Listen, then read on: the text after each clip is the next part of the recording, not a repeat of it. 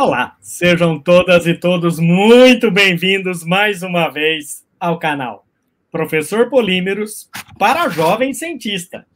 E hoje nós vamos ter um convidado muito especial. Mas antes de apresentar novamente o nosso convidado, ele já teve aqui no canal. Eu quero convidar você que se não está inscrito, por favor, se inscreva no canal Professor Polímeros para Jovem Cientista.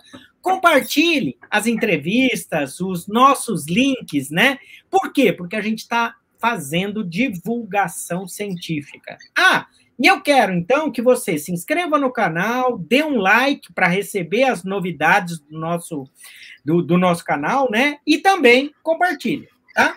Ah, eu quero também informar vocês que a gente está no podcast, nas plataformas do Anchor, Spotify, Apple Podcast e Google Podcast. E se você quiser e desejar, né? É, nos acompanhe também no Instagram, Professor Polímeros. Ah, e eu tenho então o grande prazer de ter novamente aqui no canal nosso amigo, já nosso amigo aqui do canal, sócio do canal, hein?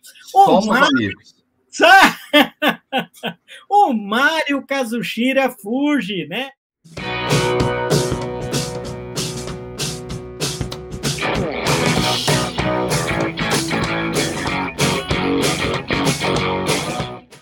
O Mário que trabalha na Impev e você, ó, que está aqui nos ouvindo pela primeira vez, por favor, vai lá e vê uma entrevista belíssima que o Mário falou o segredo das embalagens dos agrotóxicos, né? Não é, Mário? Sim, é isso mesmo. Convido Foi vocês muito... todos a fazerem essa reflexão fundamental para o meio ambiente. Sem dúvida. Mas hoje, eu aqui, nós estamos aqui hoje para conversar sobre um outro tema, que é algumas verdades do meio ambiente. O Mário, né? Eu já disse para vocês que ele trabalha na Impev. Ele tem, né? Engenheiro agrônomo, né? Tem é, MBA na Fundação Getúlio Vargas, né, em gestão do meio ambiente e sustentabilidade. Ele foi professor de pós-graduação do curso de proteção de plantas da Universidade Federal de Viçosa. Ele tem especializações tanto na FGV também como na é, Fundação Dom Cabral. Ele fez é, especializações em marketing promoção, propaganda e merchandising na FGV e é, desenvolvimento de dirigentes e academia de liderança na é, Dom Cabral. É, trabalhou na Shell, na Sinamid, né, na BASF, em diversas funções gerenciais. E hoje né, é o responsável pela área de logística reversa né, na INPEB, que é o Instituto Nacional de Processamento de Embalagens Vazias, né? E na primeira conversa ele mostrou o volume assustador que o Brasil, como referência, fala para gente, né? E ele, né, é, vem trabalhando com produtos fitossanitários, embalagens de produtos fitossanitários, e eu acho que eu também vou encurtar aqui, mas uma, olha, ele é colunista do Mundo Agro Brasil. Quer dizer, é o cara, né? E hoje nós vamos falar, Mário, né? Sobre é, quais são essas verdades. Não quero que você fale tudo agora do meio ambiente, hein? Porque eu sei que você é, é um cara muito importante nessa área, né? Você já é, foi representante. Conta para mim como é que é essa história aí é, da representação nacional do Brasil hoje, né?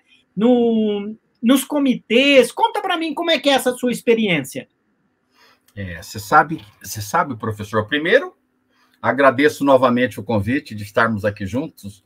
Para mim é um prazer muito grande poder participar e falar com esses jovens cientistas.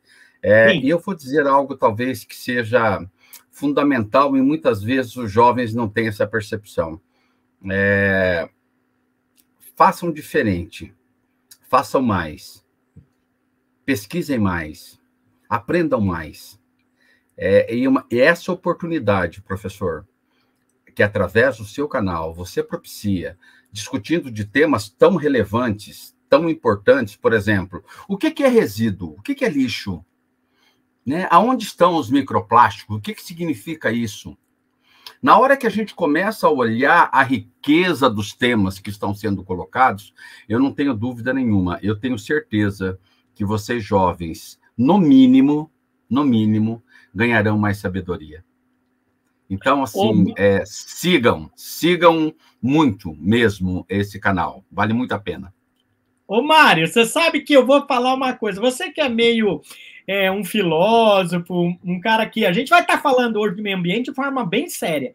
Mas uma coisa que eu percebi: você sabia que a gente criou um mini documentário? Lixo, ser ou não ser? Eis a questão. Você sabe é. por quê, Mário? A gente está trabalhando muito numa questão. Antes eu falava, ó, oh, vamos parar com o lixo, vamos vir com resíduo. Aí, conversando com o professor Sandro Mancini, numa entrevista que tem, inclusive, no canal, que é da Unesp de Sorocaba, eu fui da banca dele, né? Ele falou para mim assim: sabe, Derval, hoje eu tô relutando muito para falar a palavra resíduo. Eu acho que a gente tem que falar matéria-prima secundária. Porque uma matéria-prima está acabando, a gente ficar extraindo, extraindo, extraindo. Ó, essa matéria-prima já foi extraída e é uma secundária, né? Eu acho que isso é muito legal, né? Quando eu ouvi Faz isso falando. Não é bacana, Mário? Faz sentido. Eu até é. eu nem chamaria de secundária, eu chamaria simplesmente de matéria-prima. Por quê? Matéria Porque, no fundo, do ponto é. de vista. Vamos falar do ponto de vista físico. Sim. Se nós conseguirmos fazer a mesma coisa, e aí eu vou citar um exemplo: as nossas embalagens homologadas, nós temos um resultado do ponto de vista prático e do ponto de vista de uso em que a qualidade percebida é hum. melhor do que se fosse embalagem virgem. Então, é, ah. é, importante que a gente tenha uma coisa é, dentro do nosso mindset. Não é porque ele está sendo reutilizado, ele é pior. Muito pelo contrário, ele carrega no seu DNA algo fundamental. E esse algo fundamental chama o quê? Chama eu estou preservando o meio ambiente ao não extrair recursos naturais, que, que é um recurso finito.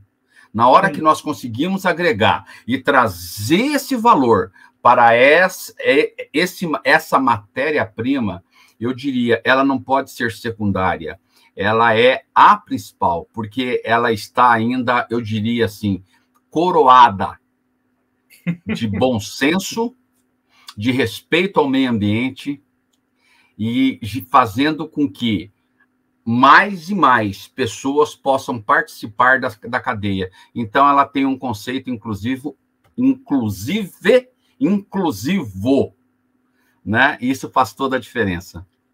Puxa, Mas respondendo a tua pergunta, professor, é. do ponto de vista de participação, é muito bonita a história, porque hum. como nós começamos primeiro, nós tínhamos um grande desafio.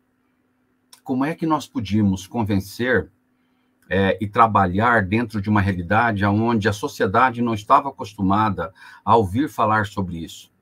E esse pioneirismo nos tornou vidraça, no hum. primeiro momento, e nos tornou referência no segundo momento. Então, hoje, quando nós estamos, por exemplo, junto ao Fórum das Entidades da CNI, por exemplo, discutindo, é, eu tenho a certeza absoluta, absoluta mesmo, que há uma sinergia de aprendizado, e talvez esse seja o tópico que eu disse na, na outra entrevista, é, uhum. que nós temos que aprender a trabalhar de forma colaborativa. É, acabou a época, e não é possível mais, a gente simplesmente achar que nós podemos fazer mais sozinhos. Não. É, se nós queremos um mundo melhor, nós temos que nos tornar, primeiro, pessoas melhores. E para nos tornar pessoas melhores, nós temos que ter uma coisa fundamental, que ela chama empatia. E, e ter empatia significa a gente se colocar de fato no lugar do outro, para que juntos a gente possa ter um objetivo comum. E hoje eu não tenho dúvida nenhuma que nesse, nesse mundo que corre um risco, e nós estávamos falando, quando da outra entrevista, do ponto de não retorno, nós temos a responsabilidade conjunta, todos nós. E aí eu quero fazer um apelo principalmente para os jovens cientistas, uhum. para a geração Y para a geração Millennium, para a geração Z. Nós temos que ser protagonistas dessa mudança que o mundo tanto precisa. Ô, Mário, eu fico até assim, né? A gente acaba começando a se emocionar, porque hoje a gente vai falar, né? De algumas verdades sobre a questão do meio ambiente, né? Então, assim, lógico que eu, eu te agradeço muito de você estar aqui de novo, né? E a gente sabe que é, eu estou vendo, né, alguns, alguns, vários desequilíbrios, né? É, principalmente os meteorológicos, que aconteceram nos Estados Unidos, onde a gente viu mais de 100 mortos, né? em cerca em de. É, em cerca, e em outros estados também, né? E no Brasil, agora, né, a gente está vendo aí sete estados. Sul da Bahia. Sul da Bahia. Tocantins. Tocantins, né? Onde cerca de 70 mil pessoas foram atingidas e há cerca de 4 mil desabrigados, que, que é uma coisa muito devastadora, né? É impactante e, e cria para a gente um, uma, uma, né? Um, uma situação que a gente é muito doloroso, né? Então a gente fica muito impactado de falar sobre isso, mas eu queria que você, a gente tentasse pensar um pouco de como relacionar isso com a, a, a, questão dos esses problemas ambientais, como que a gente está como que nós estamos tratando o planeta e será que isso é uma reação? Eu, eu não sei, porque é, depois a gente vai falar de CO2 mais para frente, né? E lógico, a gente vai tentar trazer um pouco essa discussão da polêmica, que muitos né, não acreditam que isso é, tem a ver é, com a questão global. Mas, mas, vamos deixar isso mais para frente. Eu queria só assim, hoje, que, que você acha que esses desequilíbrios, por que, que isso vem acontecendo, Mário? É, e aí nós temos uma realidade que, infelizmente, é muito triste, né? Uhum. É, eternamente, o que aconteceu no Brasil? É muito simples, né? Há um ciclo hidrológico na Amazônia, e esse ciclo hidrológico, como tem o mar né, na costa de Fortaleza, aquela região, ela leva esse ciclo hidrológico com a sua capacidade total, que eu vou chamar de rios aéreos que bate nos Andes, e descem, como está acontecendo hoje exatamente hoje em função das ACAS, né? É, e, e cria-se um corredor, só que o que, que nós estamos agora vendo e presenciando em loco? Nós estamos vendo todos esses dramas acontecendo e eu fiquei chocado agora recentemente de ver uma senhora saindo do carro e que a água não permitiu que ela conseguisse escapar e mesmo com pessoas ajudando, ela acabou se afogando. E por que isso? Porque nós estamos dizendo que quando há um choque, e aí eu estou falando, talvez eu pudesse falar de yin yang, mas eu prefiro falar entre o calor excessivo com uma onda de frio, quando elas batam, é, é, quando elas se chocam, elas se encontram, elas geram, sem dúvida nenhuma, algo muito mais perigoso. E esse muito mais perigoso significa chuva de granizo, significa uma potencialização em relação aos danos que podem ocorrer é, aonde está estiver caindo esse, esse tipo de problema. Vou pegar um exemplo bem simples, né? Nós tivemos agora recentemente no caso do sul da Bahia, e aí é, existe duas coisas importantes que eu acho que a gente precisa aprender com essa lição. A primeira lição que nós precisamos entender é que a natureza ela não é vingativa ela cumpre o seu papel. Quem interfere nesse equilíbrio somos nós. Então, é qual é o nosso papel? O que, que nós podemos fazer para tentar, se não resolver, pelo menos mitigar? Esse é o primeiro ponto. O segundo ponto que eu quero dizer e eu quero mostrar é o ser humano ele precisa entender algo fundamental. Ele não é parte da vitrine que enxerga os problemas. Ele está inserido no problema. Ele é parte envolvida diretamente nesse problema. E, como tal, é importante que ele deixe de ser simplesmente um espectador e se torne protagonista. O que, que significa ser protagonista? Significa que nós precisamos mudar o nosso mindset. Significa dizer que cada vez que nós estamos derrubando uma árvore, nós estamos, por exemplo, é, não permitindo que 22, 20, 22 quilos, por exemplo, de CO2 por ano fique naquela árvore. E para onde que ela vai? Na hora que nós estamos falando de um aquecimento global, nós estamos falando que todo o carbono que está hoje no, nos oceanos, eles fazem o quê? Eles sobem para a superfície e aumentam o efeito estufa.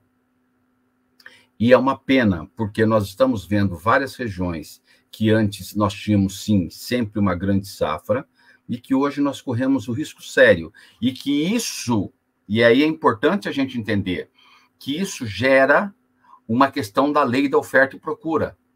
E o que, que significa essa lei da oferta e procura? Significa que hoje, por exemplo, no café, vamos pegar um café, o café está mais de 80% mais caro, arábica. Agora, por que o café está mais caro? Porque além da seca e da geada, o que, que nós estamos falando? Que o aumento da temperatura, eles abortam as flores e com isso há uma menor produtividade. E aqui é preciso a gente trazer a ciência de novo. Eu vou citar um exemplo positivo, porque senão a gente fica até deprimido, né, professor? eu, Vou, eu vou pegar um exemplo muito bonito, por exemplo, do Iapar. O Iapar, ele desenvolveu, por exemplo, uma variedades, estou sendo no plural, de feijão preto tolerantes, por exemplo, ao calor. Então, a a perda que você teria de abortamento de flores, elas são muito menores. Então, nós conseguimos sim ter produção, por quê? Porque em várias partes do Brasil, eu morei em 16 lugares. Por exemplo, no Rio, no, no, no, no Rio de Janeiro, eu comia feijão preto. No sul do Brasil, eu comia feijão preto. Né? Aonde aqui em São Paulo, não. Aqui eu como ou, ou o nosso famoso feijãozinho de todo dia, né? O carioquinha, ou carioquinha. nós comemos um jalo, ou nós comemos tal, mas de uma forma geral, nós vivemos de uma proteína vegetal que se chama feijão. Sim. E na hora em que nós temos uma dificuldade séria do aquecimento global, nós estamos sim é, não permitindo que todo o potencial produtivo aconteça. E isso gera o quê? Isso gera duas coisas perniciosas. A primeira, os alimentos se tornam mais caros. E quem é que sofre com isso? É elite? Não é elite. É aquele que vive e que tem uma renda muito baixa. Segundo, que é, é outro ponto que realmente é muito triste. Qual que é o muito triste nesse caso? É, é possível mudar, por exemplo, uma dieta, um hábito cultural e alimentar que nós estamos carregando há tanto tempo? Não, não é. E nós vamos ser obrigados, é, nesse caso, se não conseguirmos. E aí vai ter uma eterna guerra entre a ciência, tentando fazer com que consiga rapidamente fazer essa transformação diante do aquecimento de temperatura, versus né, a a, a pró o próprio aquecimento. E aí, COP26. O que, que foi dito na COP26? Vamos mitigar e não vamos resolver é, até 1,5 graus centígrados. Né? É, quando nós pensamos nesse caso, professor, vem, vem na minha cabeça uma coisa muito simples. É, sabe aquela sensação de autoflagelação? É a sensação que eu tenho hoje porque a população ela não está consciente de que na hora em que ela está jogando aquela bituca de cigarro, na hora em que ela está jogando simplesmente a sua garrafa PET, na hora em que ela não se preocupa em, de fato, separar, segregar, na hora que o poder público não se preocupa, por exemplo, em transformar orgânicos, por exemplo, em matéria-prima, e nós falamos de matéria-prima agora há pouco, é, em adubos, por exemplo, em compostos, né? O que, que nós estamos fazendo? Nós estamos é, causando algo terrível. E o que, que é esse terrível? Nós estamos aumentando, infelizmente, a fome. Por quê? Porque lei da oferta e procura de novo. Se nós temos menos alimentos, os alimentos custarão mais caros. Né? É, e isso é muito triste porque não afeta aquele executivo ou aquele CEO ou aquele ou aquela elite é, privilegiada. Não, afeta aquela população carente que, se nós falarmos de Maslow, ela ainda está na base da pirâmide, preocupado com o quê? Com o alimento, com a sobrevivência. E, e, o que você nos fala é, é, é tão forte que é, é eu fico aqui né, é, pensando. É, isso nos sugere, né, primeiro, a primeira coisa. Quando a gente vai falar de meio ambiente, então você diz, né, para gente, não estou na vitrine, eu não estou vendo o meio ambiente lá, eu estou nele, né? E cada a pequena ação que eu faço interfere nesse cara. E aí a gente vê um cenário que você nos apresenta que é bastante, no mínimo, é, é, provocante, que é o, aumento de uma população previsto, um aumento da população. Você não fala, mas já nos disse isso na, lá na sua primeira entrevista, né? E, e, e, e ao mesmo tempo, a gente sabe que interferindo no meio ambiente, a gente sabe que vai haver uma menor produção de alimento um aumento da população, menor produção de alimento. Mas é lógico, você vem com a solução da ciência, que é eu vou descobrir uma muda de café que vai conseguir produzir a mesma quantidade, mesmo faltando água. Mário, eu, eu, eu queria te provocar aqui, porque e, e, o homem tá, nós cientistas, né, estamos em busca dessa muda, dessa, dessa modificação genética, mas, ao mesmo tempo, será que não era preferível a gente pensar no porquê que está causando esse problema ambiental, essa seca? Será que. Então, tudo bem, eu vou continuar indo para o laboratório, tem colegas que vão, né? Mas é, é, será que a gente não tem que ver isso de uma forma tão integrada? Porque daqui a pouco a gente vai tocar no assunto do, do, do, do CO2, né? Então, assim, mas antes de entrar nisso, nós estamos cuidando da, da consequência e não da causa, Mário. É isso mesmo. Olha, professor, o senhor foi certeiro. É o míssil teleguiado que chegou nesse ponto. E eu concordo em número, gênero e grau. Por quê? Qual é a causa raiz disso tudo? Né? Para mim, é simples. É, o desejo de, e o poder, eu acho que eles se misturam. Tá. A riqueza, a busca em relação a isso, é, sem avaliar as consequências e olhar de fato é, quais são as consequências das minhas atitudes. Por exemplo, vamos olhar um ser, um ser individual. Por que aqui no Brasil ele está na rua e ao consumir um chiclete ele joga o chiclete no chão? Por que se ele vai viajar, por exemplo, na Espanha, ou se vai viajar ao Japão, ou se vai na Itália, ele não faz isso? Detalhe importante: um, um mero chiclete jogado no chão, ele leva cinco anos para ser degradado. Por que atitudes diferentes em locais diferentes? Por exemplo, vou usar um outro dado que é muito interessante. Quando houve aqui a Copa do Mundo, nós vimos um, um exemplo que para mim parecia muito uma rotina, mas que virou notícia e viralizou. Os japoneses, ao acabar o jogo, o que, que eles fizeram? Recolheram todo o seu lixo. Nada mais normal, justo, correto e uma obrigação deles. Mas para todos que estavam vendo, aquilo foi algo realmente que gerou uma mudança gigantesca uh, e fez muita gente refletir. E, e aí tem um ponto que a causa raiz para mim, a primeira coisa que nós temos que pensar é tem que ter primeiro a consciência. E a consciência é uma atitude individual. E essa atitude individual, ela deriva de duas questões básicas. A primeira, deve ser a mão que bate. Nós temos que ser penalizados se nós não estamos cumprindo com o protocolo. Mas tem uma segunda mão que é muito mais importante, que é a mão que afaga. É aquela mão que, que diz para nós, é o anjinho bom que vira para nós e fala assim: Ei, você faz parte desse universo me ajude a manter limpo.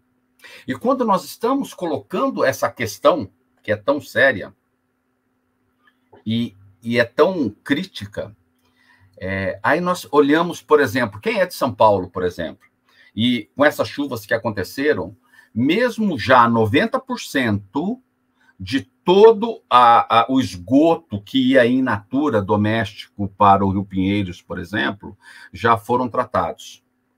Mas aí você olha do ponto de vista de percepção. Eu estou falando do que eu olhando, dirigindo na marginal, enxergando aquele monte de, de, de plásticos boiando. Por quê? Alguém jogou. E a chuva levou isso para o rio. E se levou para o rio, para onde que esse plástico irá? E aí eu volto de novo à tua, a, ao teu, ao, ao trabalho que você realizou falando em relação ao microplásticos. E aí é uma coisa que. E, e, aí não existe a diferença. E aí talvez seja um, um ponto bom para a gente avaliar um pouquinho e refletir. Eu vou pegar um exemplo bem simples. A água Perrier, que pouquíssimos têm acesso, também tem microplástico. Então, eu não estou dizendo que é só a população que abre a torneira e 78% das torneiras tem microplástico.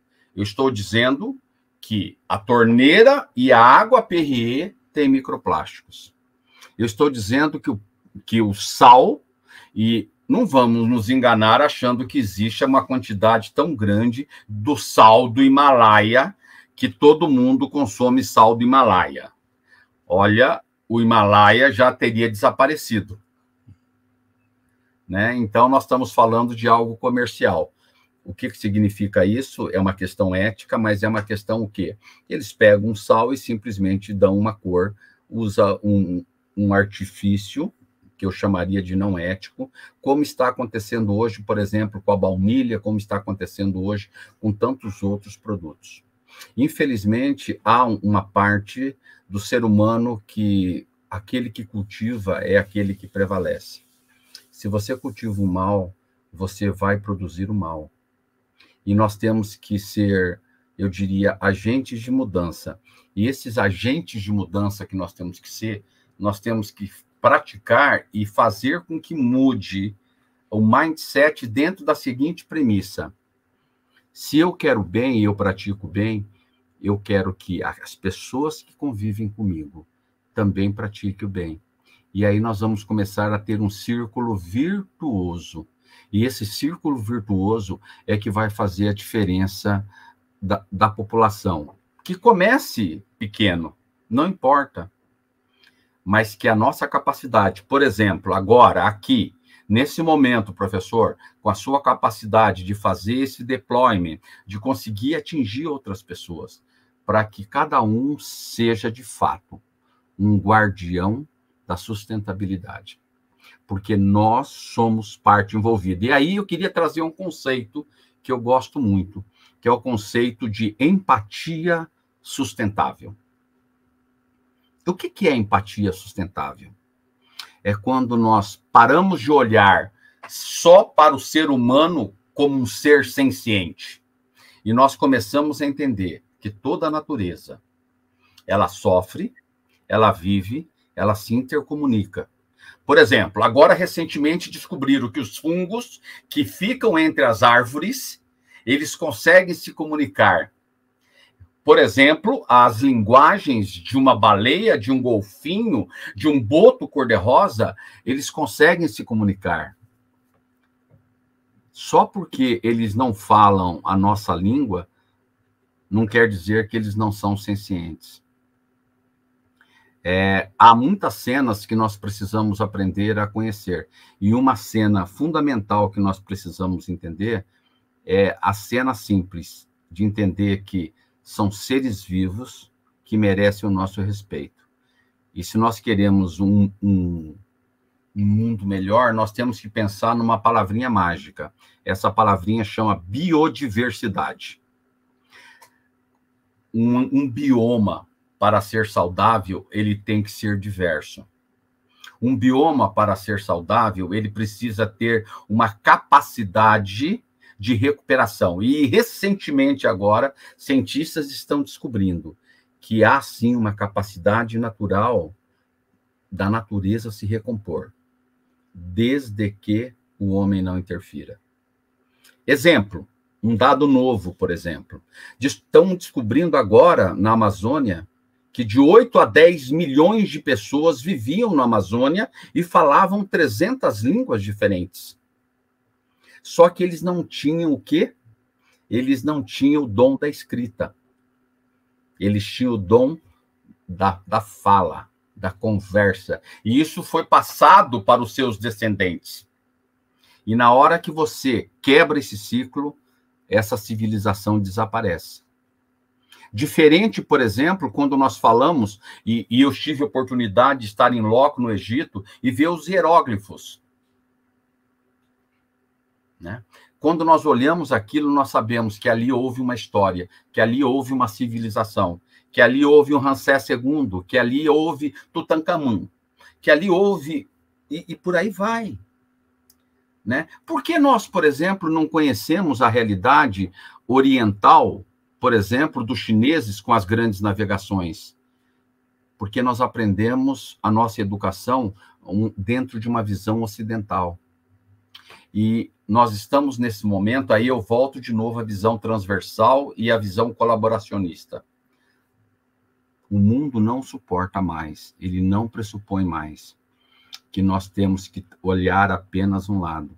Nós temos que ter a capacidade de enxergar os diferentes cenários, para aí nós termos o livre-arbítrio de poder fazer o julgamento, e esse julgamento, eu tenho certeza, e aí é uma certeza muito pessoal, é, o conhecimento gera sabedoria, e a sabedoria salva o mundo. Nossa, Mário, eu estou aqui embebecido aqui com suas palavras, principalmente, né, né quando você fala é, eu acho que quando você trata o meio ambiente, né, é, com é, cada, cada, cada item, cada, cada parte desse meio ambiente, né, que também há um outro tipo de comunicação e que é, nós que estamos dentro deste meio, né, é, que fazemos parte disso, nós temos que ter respeito. Né? Eu acho que esse é um ponto extremamente importante, né? E, e aí, quando a gente fala de respeito, a gente não está falando só do respeito da história, que é o que você traz também muitas vezes, né? É, mas também é, pensar no futuro, né? Então, assim, eu acho isso muito, é muito importante, principalmente para que eu acho que essa é uma, é uma uma das primeiras verdades que você está dizendo aqui sobre essa questão do meio ambiente, e, e me faz lembrar um pouco a, a, a, aquela teoria né, da, do, do, de um bater de asas de uma borboleta, né? Na África. Na África, há uma interferência na, no, né, em, no, no, em, em outros lugares, né, e, muitas vezes até aqui, né? Então, acho que é essa, essa integração, quando você fala do meio ambiente, eu acho isso muito importante. O, Mário, eu, eu agora tenho que começar a levar a gente para conversar com umas coisas que são polêmicas, né, quando a gente pensa no meio ambiente. E uma das coisas, quando a gente fala de meio ambiente, principalmente aqui no Brasil, a gente está vendo muito essa coisa do desmatamento da Amazônia, né? Desmatamento da Amazônia é, essa é uma polêmica. A segunda polêmica que eu trago é a questão né, do, do quanto isso interfere né, na, no, na manutenção, na, na, na, no aumento né, da geração de CO2 e, quiçá, de metano e assim por diante. Quer dizer, alguns falam que isso está relacionado também, inclusive, ao aquecimento global. Você fala de, de Glasgow, né, essa coisa da mitigação, né, e que não é uma solução de um problema, mas eu queria, né? É porque eu tenho, inclusive, uh, em particular, uma amiga que, que às vezes briga comigo, que fala que essa coisa do, da produção de CO2 e, e, e da camada de ozônio é, não, tem, não tem uma correlação com o aquecimento global. Eu queria ouvir um pouco você falar um pouco sobre isso, porque é, é, é, isso é muito, né? A gente vê, eu tento trabalhar com uma disciplina de reciclagem ambiente, e eu tento trazer vários cenários, né? De geleiras que eram há 40 anos, como está hoje. Eu fico trazendo vários vídeos, né? para que os jovens possam refletir. Eu não venho com a verdade, eu trago uma provocação. Mas eu queria te aqui pedir para você falar um pouco sobre isso, porque eu acho que isso é uma questão tão importante, né, Mário? É, e é tão importante e nós, às vezes, acabamos não olhando coisas tão simples. Vou pegar um exemplo. A agricultura, por exemplo, ela causa um benefício ao produzir alimento, mas ela causa um, um, um, problema que eu vou chamar de colateral, que é a liberação de carbono, tudo bem? Dióxido de carbono. Mas aí nós temos que pensar, vamos mergulhar, não podemos simplesmente olhar de uma forma rasa. Se nós falarmos assim, muito bem, mas eu pratico plantio direto. Na hora que eu estou falando que eu pratico plantio direto, eu estou falando que 97% de toda a soja utiliza esse conceito, o que, que eu estou dizendo? Que ela diminui em 40% a emissão de dióxido de carbono. Ô, Mário, Primeiro só ponto. me pergunta. Mário, mas esclarece para aquele que vai estar tá te ouvindo e nos ouvindo é, o que, que é plantio direto. Ah, muito bom isso. Eu acho Desculpe. que isso é, não, é fundamental, é, é fundamental. Para que as pessoas entendam exatamente Isso. o que nós estamos falando, né? O que, que nós falávamos antigamente? Há 15 mil anos atrás, o ser humano ele deixou de ser uma, um, um ser que parava no lugar, caçava, era coletor, caçador. E o que acontecia naquele momento? Quando acabava os alimentos daquele, daquele ambiente, ele seguia para um outro. E assim sucessivamente. Aí ele descobriu a agricultura. Quando ele descobriu a agricultura, aconteceu algo fantástico. Qual foi? O ser humano ele pôde parar. Ele pôde se tornar sedentário e não mais nômade. Nesse momento que aconteceu, começou a surgir as grandes civilizações. Só que qual o preço disso naquele primeiro momento? Não existia é, tecnologias que pudessem, de fato, gerar é, algo fundamental. A Terra, ela não foi feita para usar e jogar fora. A Terra foi feita para usar, colher, reusar e reusar e reusar.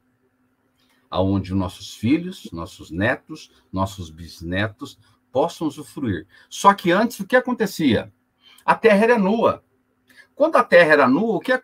existe uma, um termo muito simples que chama erosão laminar. O que que essa erosão laminar ela faz? Ela varre todo aquele horizonte, aquele pedaço de terra aonde estão os principais nutrientes.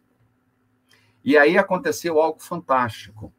Na década de 60, um grupo de pioneiros que ficava em Rolândia, em Ponta Grossa, Frank Dijkstra e, e em Ponta Grossa, em, em Rolândia, o Bartz, eles começaram a falar assim: e se eu plantar sem revolver a terra?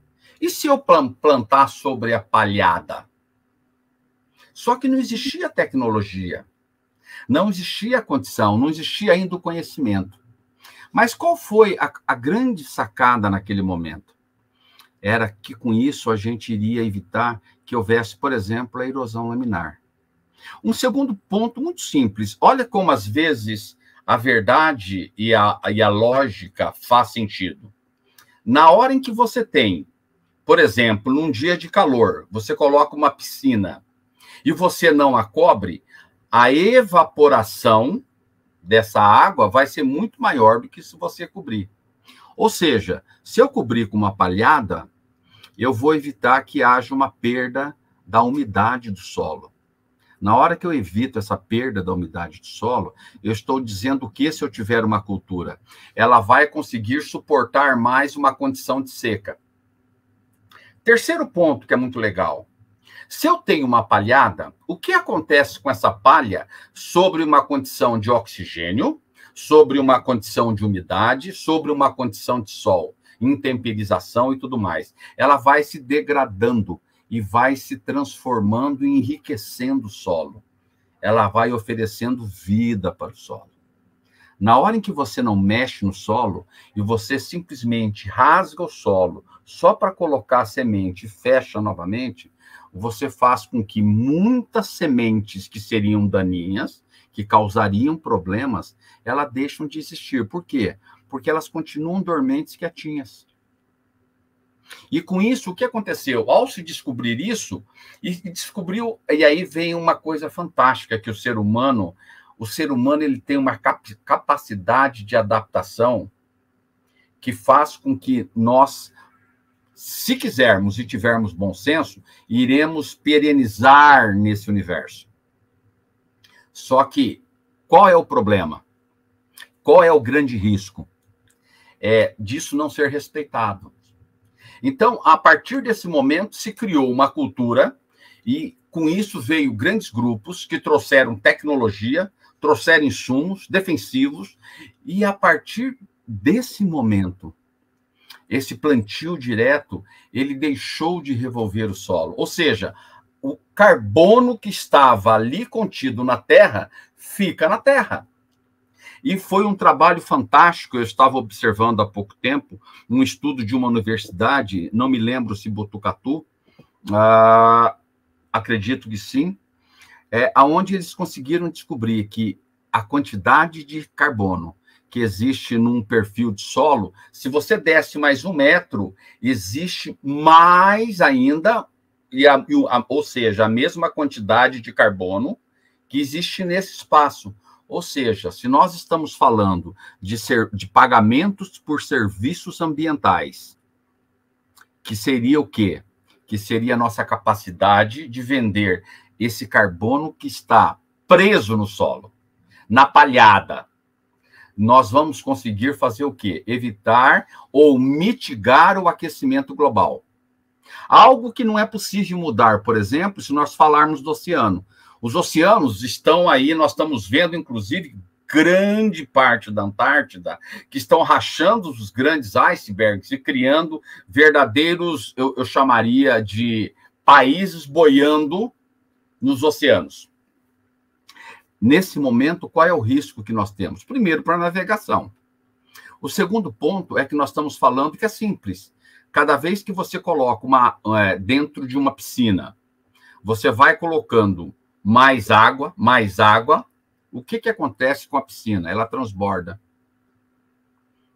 Qual que é, então, provavelmente, o grande problema que nós teremos no curto espaço de tempo? E aí vem Glasgow, na discussão de mitigar em 1,5%. E aí eu posso citar exemplo. Por exemplo, eu estive presencialmente em Serrambi, por exemplo. Né? Em Serrambi, eles tiveram que construir com pedras para conseguir segurar o avanço do mar. Porque senão não existiria mais praia para ser usufruída. E aí a gente vê ações do ser humano fazendo algo que vai contra um conceito natural. Um exemplo bem simples, por exemplo, que eu fico preocupado, será que vai dar certo? É uma pergunta que eu realmente faço. Eu vou pegar um exemplo bem simples. Se você for ao Rio de Janeiro e for, por exemplo, em São Conrado, tem uma determinada época do ano que a praia desaparece. Por que isso? Será que a influência, por exemplo, da, da, da, da do aterro do Flamengo ou não? O que está acontecendo?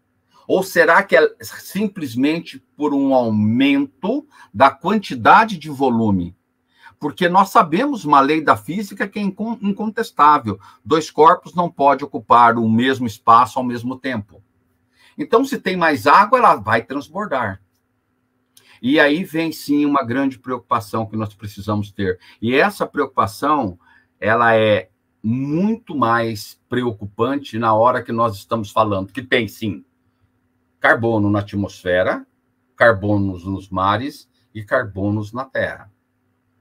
Na terra, se nós o sabermos utilizar de forma adequada e evitando as queimadas, né? Por exemplo, na hora que nós queimamos uma árvore, nós estamos falando que pelo menos 22 quilos de CO2, de dióxido de carbono, vão, não vão mais ser produzidos por ano.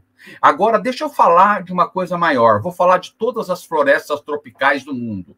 Significa 250 bilhões de toneladas de CO2. Sabe o que significa isso, professor? Significa 90 anos de emissão de CO2 feito pelo homem. Como é que nós podemos trabalhar isso? Aonde está o bom senso?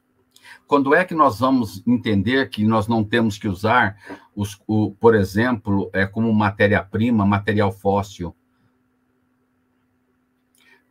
E, e, aí nós temos que pensar de fato, né? É, é, a solução a fotovoltaica? É a solução a eólica? É a solução, por exemplo, a gente utilizar é, biogás? É a solução? E aí nós precisamos, sim, repensar o modelo. E aí eu vejo uma questão que é fundamental. E aí me faz lembrar uma coisa, se me permitir, professor. É, quando a primeira-ministra da Noruega falou da, pela primeira vez sobre a questão, e todo mundo lembra dela, porque ela falou no nosso futuro comum, ela falou sobre o conceito de sustentabilidade. Mas ela falou uma segunda coisa que muita gente não prestou atenção. Sabe o que ela disse? Ela disse uma coisa muito simples. Ela falou assim: olha, o problema da, da pobreza do terceiro mundo e dos países subdesenvolvidos, aliado ao alto consumo exacerbado dos países de primeiro mundo, torna o mundo menos igualitário. E ao tornar esse mundo menos igualitário, é, acontece uma maior industrialização que vai contra o que hoje nós estamos chamando de economia circular.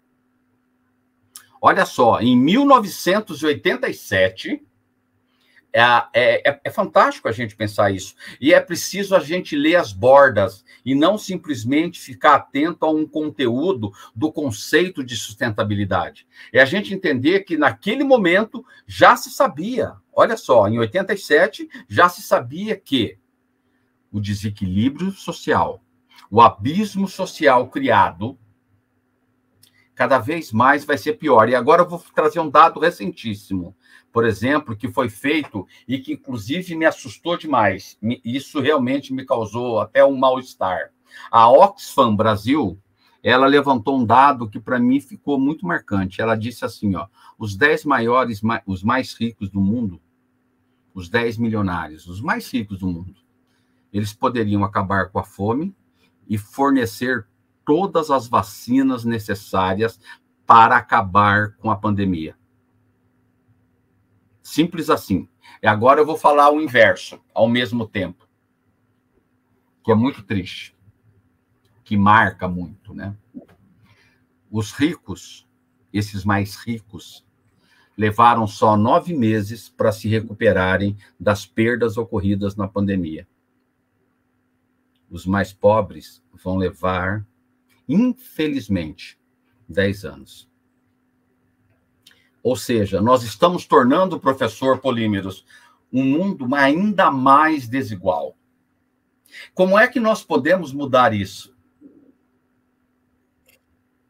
E eu diria, sem dúvida nenhuma. E aí eu vou acreditar na ciência e vou acreditar na capacidade da comunicação. Eu vou acreditar de que o ser humano, ele tem a empatia, e eu chamo de empatia sustentável se coloque dentro desse universo, se coloque dentro do bioma onde você se encontra, se coloque como parte do problema. Mas, ao mesmo tempo, se coloque como protagonista na solução. E se nós queremos, de fato, que esse mundo perenize e que simplesmente o ser humano desapareça, como desapareceram os dinossauros, como desapareceram os neandertais, né, é preciso que nós pensemos de uma forma muito clara. E aí uma reflexão para nós fazermos. É, qual está sendo a minha contribuição hoje, agora, para tornar esse mundo melhor e, esse, e de uma forma muito simples, mais sustentável? Não importa se eu não estou conseguindo fazer mais do que algo individual. Mas se cada um fizer o seu individual, eu não tenho dúvida nenhuma, nenhuma, que nós iremos conseguir sim, se não resolver, mas mitigar.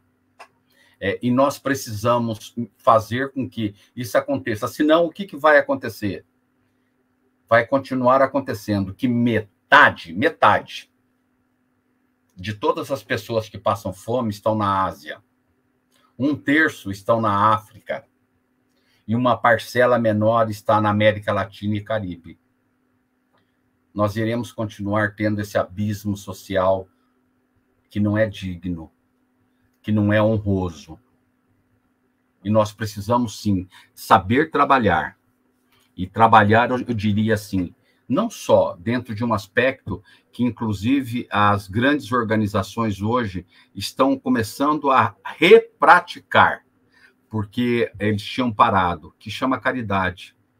Por exemplo, hoje, a, na hora que você pega a, a eu vou pegar, eu vou citar um nome, por exemplo, a Band, junto com as uniões das favelas, né? Elas estão conseguindo. Eu vi um número de ontem, por exemplo, de 20 mil, 20 mil cestas básicas. Quantas pessoas com isso deixaram de passar fome? Sim. Eu vou pegar um exemplo pequeno, menor. O Impev, durante a pandemia, do qual eu trabalho, no ano de 2020, nós conseguimos 140 mil quilos de alimentos. E em 2021, diante da pandemia, nós conseguimos mais 280 mil quilos. É muito, é pouco, não importa, nós estamos fazendo a nossa parte. E é esse o trabalho que eu sinto que nós, seres humanos, e nós precisamos sair do vazio do de ser espectador e nós começarmos cada vez mais a pensar o seguinte: nós temos todo o potencial do mundo para produzir alimentos. Mas se nós não olharmos para o nosso próximo, nós iremos continuar causando algo que é muito triste e eu acho, inclusive, indigno se nós queremos ter. Aí independe de que fé você pratica, que fé nós praticamos. Mas eu tenho a certeza absoluta que nenhuma fé, ou até a falta de fé, ela não concorda e não está aderente à falta de empatia. Ô, Mário, é, é, é lógico que tudo isso que você fala, né, é, traz, né, é, para gente, é, com uma clareza muito grande, essa, né, a, a, o quanto, né, o mundo está se tornando cada vez mais desigual, né, e a gente vê né? Você falou das, da, você trouxe dados em relação às recuperações dos países, né? Ricos e os e em desenvolvimento ou pobres, né?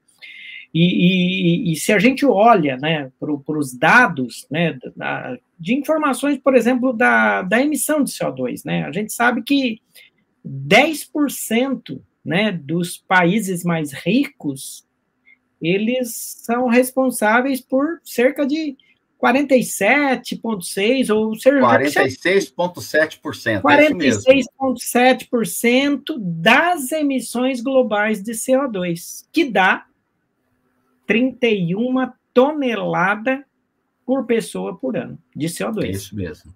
Deixa eu corrigir. Que... Deixa eu ah, corrigir, professor. Pois o não, tá certo. É 47,6%. Ah, 47,6. Opa, tá que eu não tô tão esquecido, hein?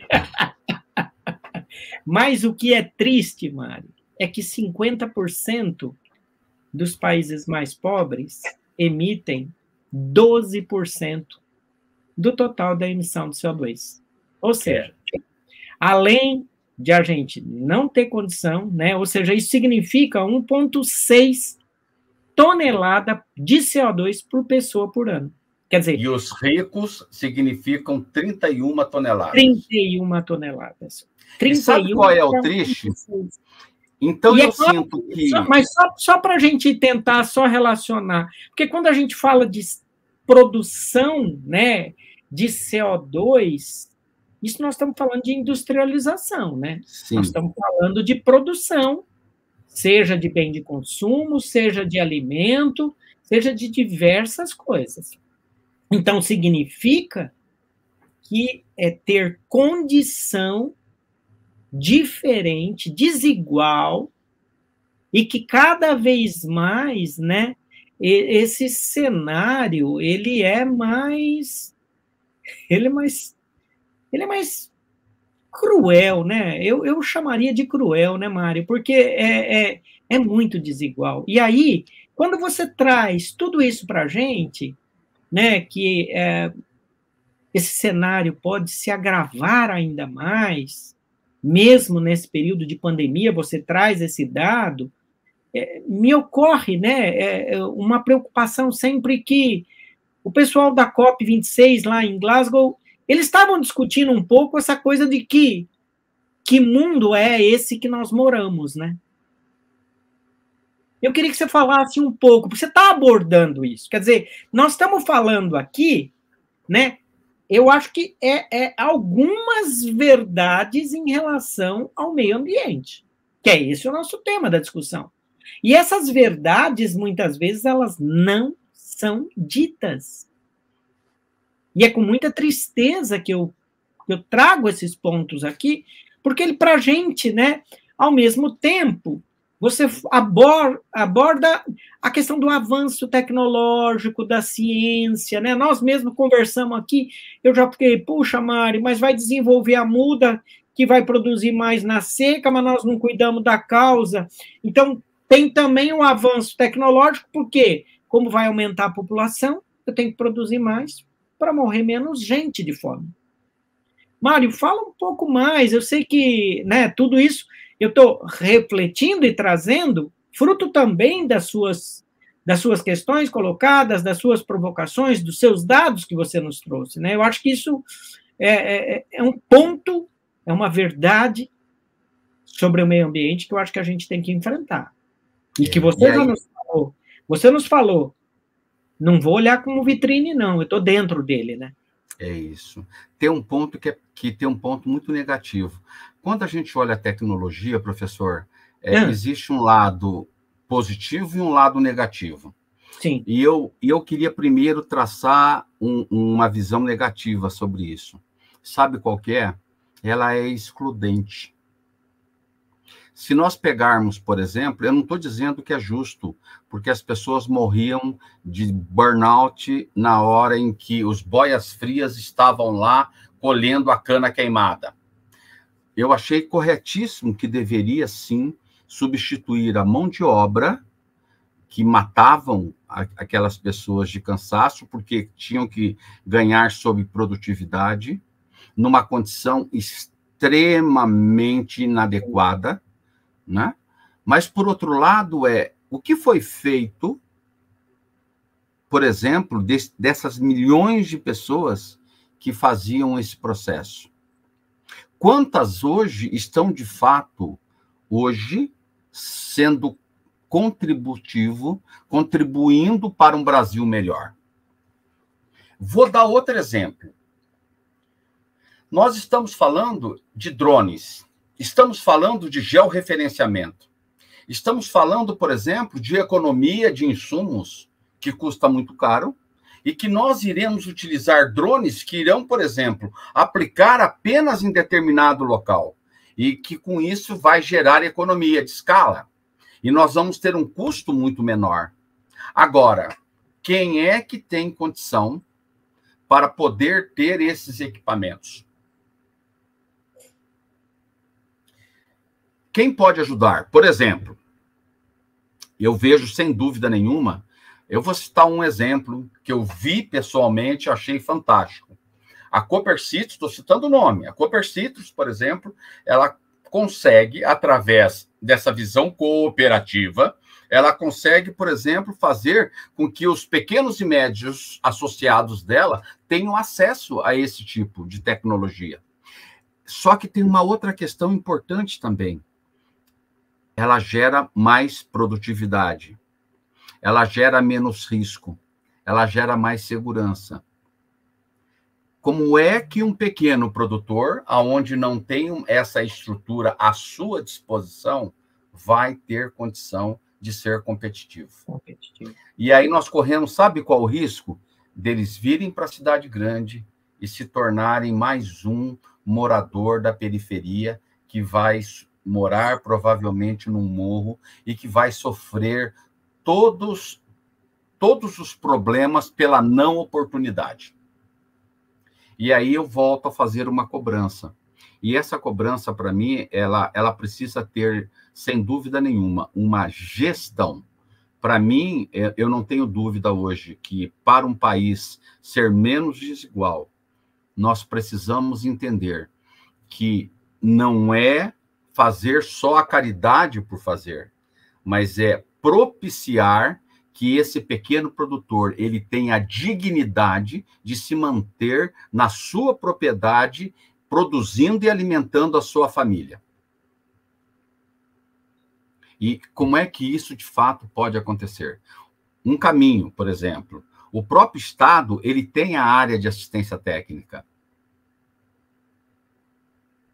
O próprio Estado, por exemplo, ele tem condição e ele sabe disso. Ele vê, por exemplo, dados da Conab, se a gente pegar, por exemplo, aonde estão relacionados e aonde estão as culturas. Mas só que existe uma questão.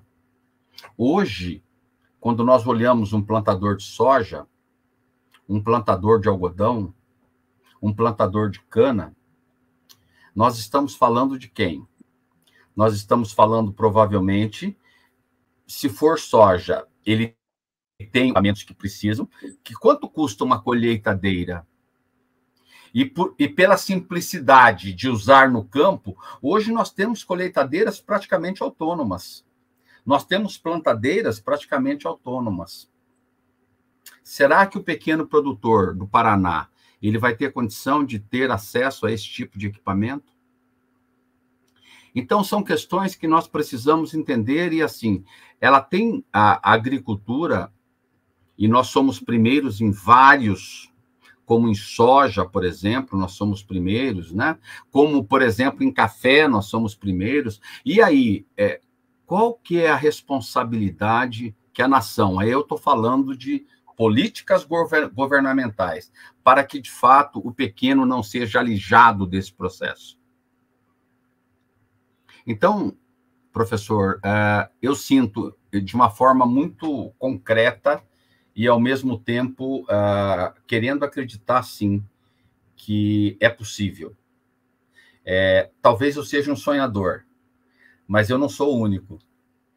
E por eu não ser o único, eu tenho a certeza absoluta que esse país ele tende a caminhar até pela pressão social das novas gerações de ser um país mais justo. E aí eu faço um apelo aos jovens cientistas que estão nos ouvindo agora. Sejam protagonistas.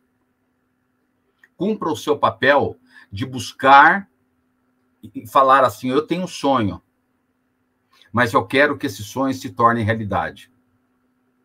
E para tornar realidade, eu, eu preciso sim me engajar.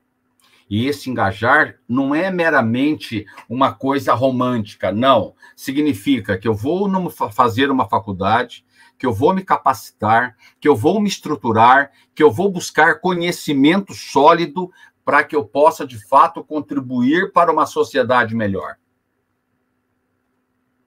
E acho Nós que eu, temos... posso fazer um, eu posso fazer um, acréscimo, um acréscimo aí? Claro, deve. Eu quero usar um conceito que um amigo meu me ensinou recentemente, que é de empatia sustentável.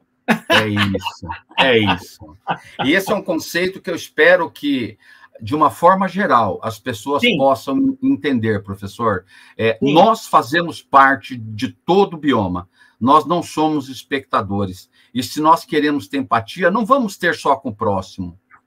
Vamos ter com todos os seres, sencientes ou não. Vamos ter com tudo que está ao nosso redor, porque é a única forma e a única maneira da gente se sensibilizar. É quando nós entendemos que o nosso próximo não é apenas o professor Polímeros.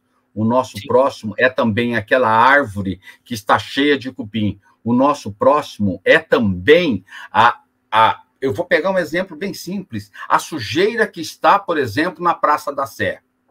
O nosso próximo é aquele que de repente está lá na Cracolândia e não tem acesso e não tem a dignidade para fazer e, e mudar a sua, ter a oportunidade de mudar a sua vida. Eu tive duas vezes a oportunidade de fazer palestra é, aí pela igreja com esse pessoal. É, e eu posso dizer uma coisa, é, sem tentar ser religioso no sentido de olhar uma fé ou olhar outra, eu diria assim: o ser humano só é completo quando ele consegue se sentir em paz com ele mesmo. E para ele se sentir em paz com ele mesmo, ele precisa ter uma crença. Ele precisa ter esperança. E para ele ter esperança, ele precisa ter pessoas e mecanismos que propiciem e dê para ele algo que é fundamental, que chama autoestima, que chama dignidade. E aqui, talvez sendo filosófico, professor Polímeros, é, eu diria, eu diria assim, é, eu nem chamaria tanto de soft skills, talvez eu chamaria de power skills, ou seja, que, o, que haja a capacidade do ser humano de protagonizar a emoção. Isso vale para nossa família. Sim. Se nós queremos um mundo melhor, nós temos que começar dentro da nossa casa. Sim. Por exemplo, é, eu queria falar para os jovens cientistas é quantas vezes você disse ao seu pai ou à sua mãe que você os ama? Na hora em que nós começamos a praticar isso, vai gerando o quê? Vai gerando um círculo virtuoso. E cada vez mais, com o bem, o bem chama o bem. E aí me faz lembrar do profeta Gentileza do Rio de Janeiro, que ele falava que gentileza gera gentileza. Mário, é... nossa, você traz muitas provocações, né? E eu acho que eu gostaria até de destacar um outro ponto que é importante, é, a gente aqui no canal tem feito uma série. ano passado a gente fez uma série que chamava Sustentável, é, Sustentabilidade. Que caminhos? E eu só discuti isso com grandes empresas. Então eu, eu conversei com a, a, primeira Ambev, a primeiro foi Nestlé Nespresso, depois Ambev, é, Braskem, e ah, e aí, ah, e, claro, o primeiro foi o iFood, perdão. E o iFood. E aí, ah, todos eles falaram, porque eu sempre no final da conversa que eu fiz com eles, e aí cada um de vocês, se vocês quiserem ver a entrevista que a gente fez com essas grandes empresas, eu perguntava qual é o perfil do colaborador que você quer. E eles, todos eles destacaram cada vez mais a importância do soft skill, soft skill, né? Que você traz até um pouco mais, né? Na verdade, que não é só essa questão corporativa, mas é mais que isso, né? E, e, e, que isso tem cada vez mais sido importante nas empresas, eles estão olhando a forma com que as pessoas não só trabalham, como lidam com os outros, como lidam com o mundo, lidam com o planeta, né? Ô, Mário, é, é com muita tristeza, de novo, né? Porque a gente não pode continuar tão conversando tanto, porque tem um tempo aí, né, de discussão da internet, que o pessoal. Olha, é, é, eu, eu, só queria, né, é claro que, que você fala tanto, né, de, de dessa coisa do, dos segredos aí, dessas verdades do meio ambiente, mas eu acho que foram, foram vários pontos que você tocou aqui, né? Sem deles, a primeiro, mais importante foi não vamos olhar com a vitrine, né? Não vamos olhar da vitrine. Eu acho que isso foi, foi fundamental. Eu faço parte dele, né? Então, de que forma que eu vou usar essa empatia sustentável? Quer dizer, como eu vou lidar com ele, né? Eu acho que isso você trouxe é, de forma muito boa e também, né? A, a, a grande preocupação que é a, a que muitas vezes a gente olha a consequência, a mudança, e não simplesmente a razão do que está acontecendo. Né? Haja visto, você falou dessa coisa né, do, do, do, do chamado né, é, dos rios, né, é, dos rios, né? Que estão lá em cima, né?